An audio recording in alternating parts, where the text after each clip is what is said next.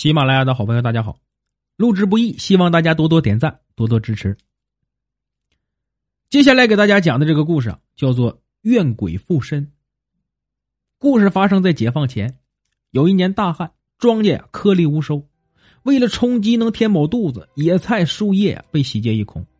后来灾民实在无以为生啊，便扶老携幼离开家园，外出逃荒。逃荒队伍里啊。一对夫妻带着一个十六七岁的女儿，不幸的是啊，夫妻双双得了疾病，女儿身无分文，无法给父母治病，没几天便先后离去了，女儿便一人在外逃荒。后来呀，姑娘行至一个叫李家庄时饿晕了，被一个刘姓的老汉发现，便把姑娘背回了家。刘老汉呢有一儿子，腿呢略有残疾，尚未娶妻。街坊邻居啊，劝他将姑娘收做儿媳妇也算行善。当时这个姑娘啊，为了报答救命之恩呢，便和刘老汉的儿子结婚了。结婚之后啊，生活倒也圆满。唯一遗憾的是，五年多来呀，姑娘并没有为刘家添个一儿半女。刘家呀，逐渐的开始厌恶她。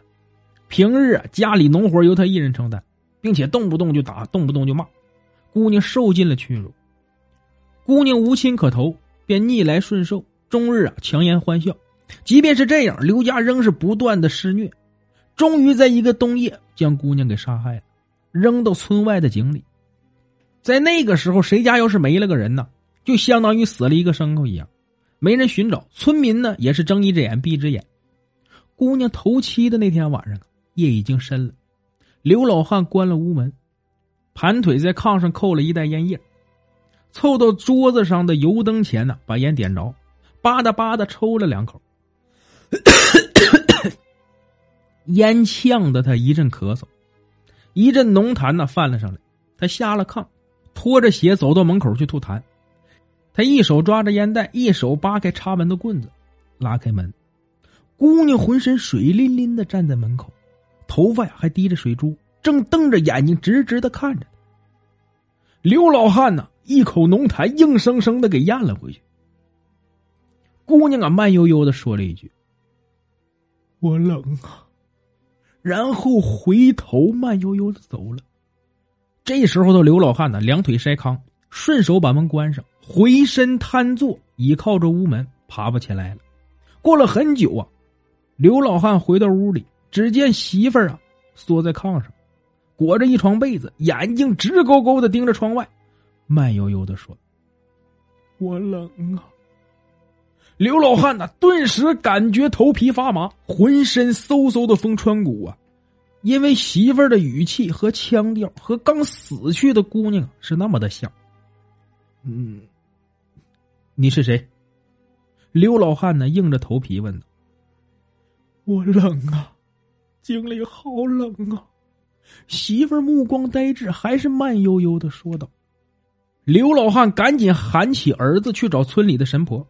神婆来了之后啊，从怀里掏出一个香炉，装了一些香灰后，把四根香插在香炉里，四根细细的烟柱袅袅的升起。然后神婆也不说话，掏出烟袋锅，竟然抽起烟来。这个时候，刘老汉的媳妇低声的哭泣着说道：“ 我死的冤呐！”眼睛直勾勾的盯着神婆，胡说！黄泉路上无老少，那阎王爷那还能有错账？没等刘老汉媳妇说完话，神婆啊瞪着眼就把他的话给打断了。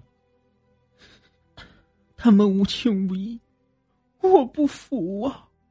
刘老汉的媳妇儿好像被镇住了，换了个意思又说道：“神婆感觉自己这一句话已经占了上风。”换了平和一点的语气，又说道：“这骑马挑担呢，是命中注定的。有人呢，出生的时候嘴里就含着金钥匙，你就叼着个草，这怪谁呀？命呗。”神婆为了证明自己有道理，还斜着眼儿用烟袋锅子轻轻的敲了敲炕桌。刘老汉的媳妇儿又是一阵哭泣，抽搐着说道。可是我就是不甘心呐！哎，孩子，我知道你命苦，也知道你心里有委屈。可你看看这老太太呀，都快六十岁的人了，人鬼殊途，你附在她的身上啊，她得怎么受得了？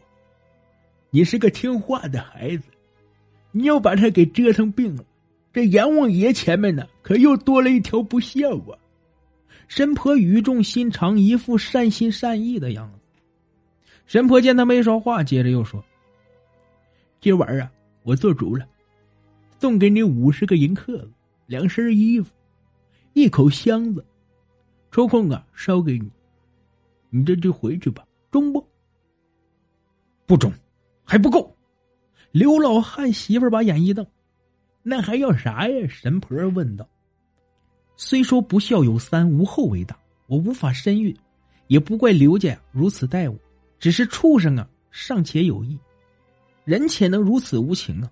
好歹一起生活五年，五年情分岂能因为这事一笔抹去？我只求能够得以解脱，重入轮回，忘却此生便好。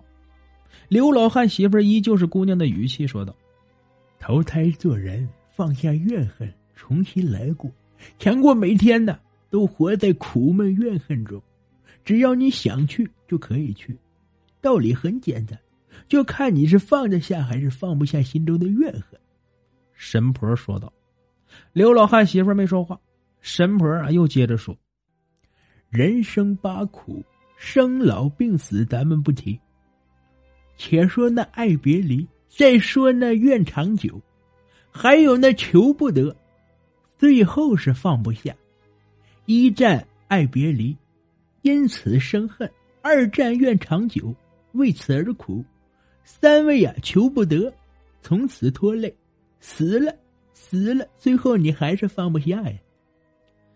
罢了吧，罢了吧，放下恨，放下怨，我愿去投胎做人。话音一落，刘老汉媳妇儿啊一下瘫软在炕上，儿子赶紧过来扶着让他躺下，轻轻的盖上被子。